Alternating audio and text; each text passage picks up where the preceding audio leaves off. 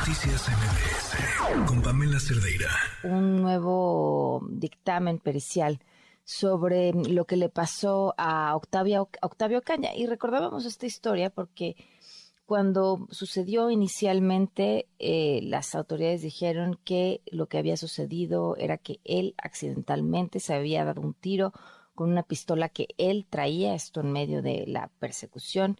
Después se dijo que no, eh, y además salieron a relucir muchas cosas en los videos que pues levantaban muchas preguntas sobre el actuar de los policías.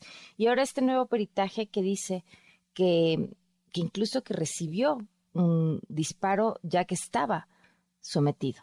Eh, gracias al licenciado Francisco Javier Hernández, abogado de la familia de Octavio Ocaña, que nos acompaña en la línea, eh, presidente de la Fundación Lex Pro Manitas. Gracias por estar aquí. Buenas noches.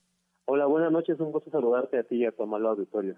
A tus órdenes deciden hacer este siguiente peritaje. Eh, ¿Ya ha sido ingresado a la, a la fiscalía? ¿Qué pasa? ¿Cuál es el procedimiento que sigue? Bueno, déjame aclararte. Aquí hay algunos aspectos que son muy relevantes.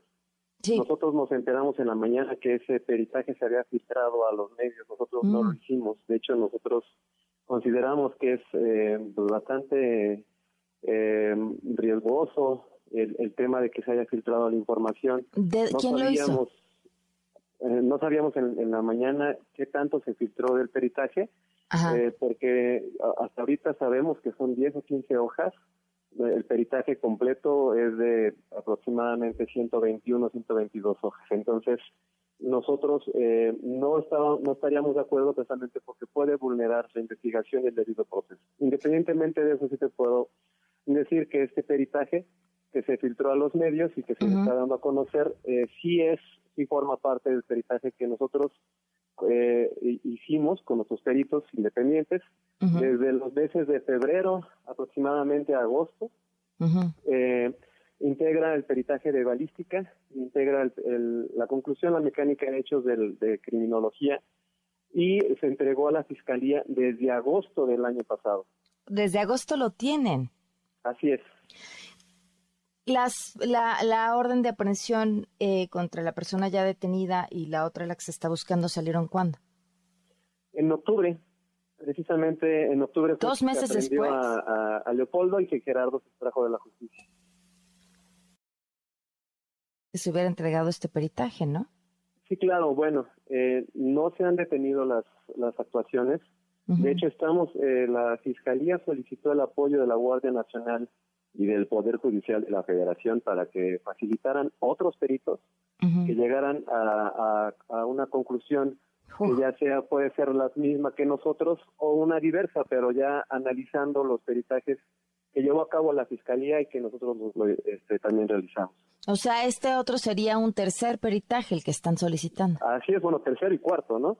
Lo ¡Qué desesperación! que no, no haya ninguna duda de lo que ocurrió pero precisamente como ustedes ya se habrán dado cuenta, las contradicciones del entonces fiscal, porque es, es el ex fiscal el que, que tuvo la osadía de, de emitir una, pues, una, ¿cómo se puede decir? Una opinión express eh, en la que decían que Octavio se había disparado, en la que decían que por alguna circunstancia Octavio había perdido la, la, el control de la camioneta y que no se esperó ni siquiera a que sus propios peritos actuaran, porque posteriormente se emitió un peritaje de química de la misma fiscalía, se emitió un peritaje de tránsito terrestre de la misma fiscalía, y entonces, pues era el tema con el ex fiscal. Ahorita tenemos otro tipo de, de, relación, más con más apertura, más apoyo, pero aún así estamos enfrentando, como ustedes saben, a procesos lentos.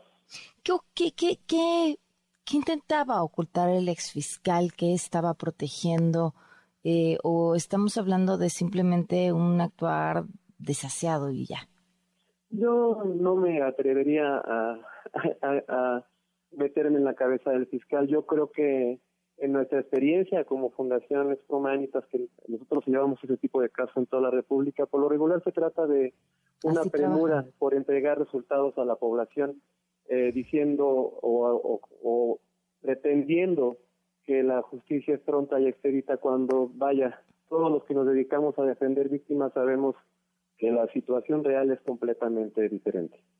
Híjole, increíble, increíble, increíble y, además vergonzoso. Pues te agradezco muchísimo que nos tomes la llamada. Al eh, contrario, estoy agradecido con ustedes por darnos la palabra. Desconocen entonces cómo se filtró, asumen que habrá sido desde la fiscalía que, que se dio a conocer a los medios de comunicación este expediente no completo. con la fiscalía, pero también es, es importante decir que este estos peritajes también ya están en manos de la Guardia Nacional, bueno, del perito de la Guardia Nacional, y también están en manos de un perito del Poder Judicial de la Federación.